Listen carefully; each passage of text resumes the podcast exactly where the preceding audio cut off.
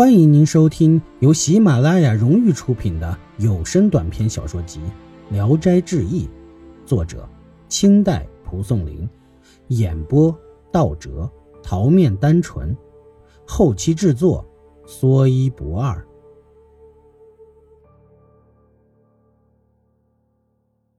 凤阳人士，凤阳县有个读书人要出远门求学。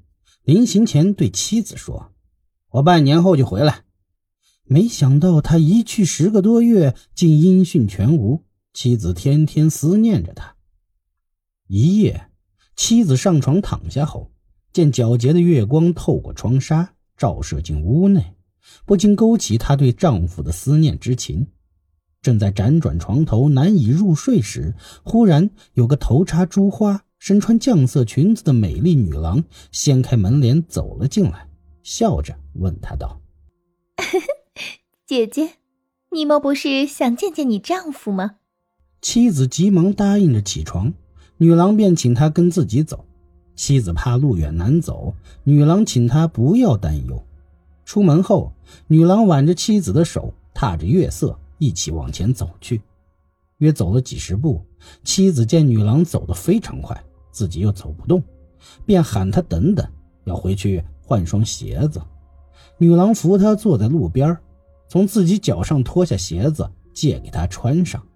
妻子大喜，穿在脚上竟很合适，于是又起身跟着女郎大步如飞的继续赶路。不一会儿，就见丈夫骑着一头白骡子迎面走来，看见他妻子大吃一惊，急忙下了骡子问道。你要去哪里？妻子说：“正要去找你呢。”丈夫又问那女郎是谁。妻子还没来得及回答，女郎已捂着嘴笑着说：“先不要问了吧，娘子奔波了一夜，很不容易。郎君又星夜赶路，想必人和牲口都很累了。我家距离这里不远，请你们前去住宿。”明天一早再走不迟。夫妻四下一看，见几步外就有一个村庄，三人便同行，进入村内一个院子里。女郎喊起已经睡下的奴婢做饭招待客人，又说：“今晚月色明亮，我们不必点灯了，就坐在花台上的石凳上吧。”丈夫将骡子拴在房檐前的一根大柱子上，就坐下了。女郎对妻子说。我的鞋子大，可能不大合脚，路上穿着很不舒服吧？你回去时有骡子骑了，请把鞋还给我吧。妻子连声道谢，把鞋还给了他。一会儿，酒菜便摆了上来。女郎斟上酒说：“你们夫妻久别重逢，今晚团聚，我借这杯薄酒表示庆贺。”丈夫也端起酒来回敬。主客欢声笑语，杯盏交错，十分投机。渐渐的，丈夫一双眼老盯着女郎，频频用话挑逗她；对久别重逢的妻子，却一句亲热的话也没有。女郎也秋波送情，娇笑着说些情意脉脉的隐晦的话，妻子只好默默的坐着，装出听不懂的样子。又过了很久。丈夫和女郎酒意更浓，说的话越发的轻薄起来。女郎又拿几个大杯劝客，丈夫推辞说喝醉了。女郎更加苦劝，丈夫便笑着说：“ 哈哈，你如肯为我唱支曲子，我就喝了。”女郎答应，随即以象牙板拨弄琵琶，唱道：“黄昏谢得残妆罢，窗外西风。”冷透纱，听娇声一阵一阵细雨下。何处与人闲磕牙？望穿秋水不见还家，潸潸泪似麻。又是想他，又是恨他，手拿着红绣鞋儿沾鬼挂。这是市井里巷中的俗调，不配让你听。因现今流行这种调子，所以姑且模仿模仿。唱完，笑着说：“话声娇滴滴的，神态更加风骚。丈夫神魂颠倒，再也控制不住自己。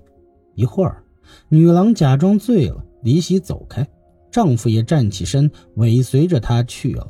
过了很久，二人还没回来，伺候三人的奴婢又累又困，都趴在廊下睡着了，只剩下妻子一人坐着，孤孤单单的，心里又羞又气，愤懑不堪，想要逃走，但夜色茫茫，又不记得来时的路。心中踌躇着，不知如何办好，便站起身，偷偷去看二人在干什么。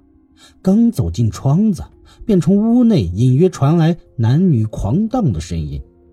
又仔细听了听，只见丈夫平时和自己在床上时说的亲热话，这时 正在向那女郎尽情倾吐，不禁气得手直哆嗦，心里发颤，可又没办法阻止他们。自己真恨不得跑出门去，跳到沟里死了算了。妻子气愤的刚走出门外，忽然看见弟弟三郎骑着马走来。三郎看见姐姐，急忙跳下马来询问怎么了。妻子向弟弟诉说了事情的经过。三郎大怒，立即跟姐姐回去，径直冲进了女郎的家里。只见屋门紧闭，里面仍然传出咕咕哝哝的情话。三郎举起块斗大的石头，往窗子上猛力砸去，窗格子被砸碎，石头直飞了进去。只听屋里大声喊道：“郎君脑袋破了，怎么办？”妻子听了，惊愕万分，大哭起来，埋怨弟弟说：“哎呀，我没有要你杀死我丈夫，现在可怎么办？”三郎瞪着眼说。你呜呜的哭着求我来，刚替你出了心中这口恶气，你又护着你丈夫，怨怪弟弟，我不愿供你指使。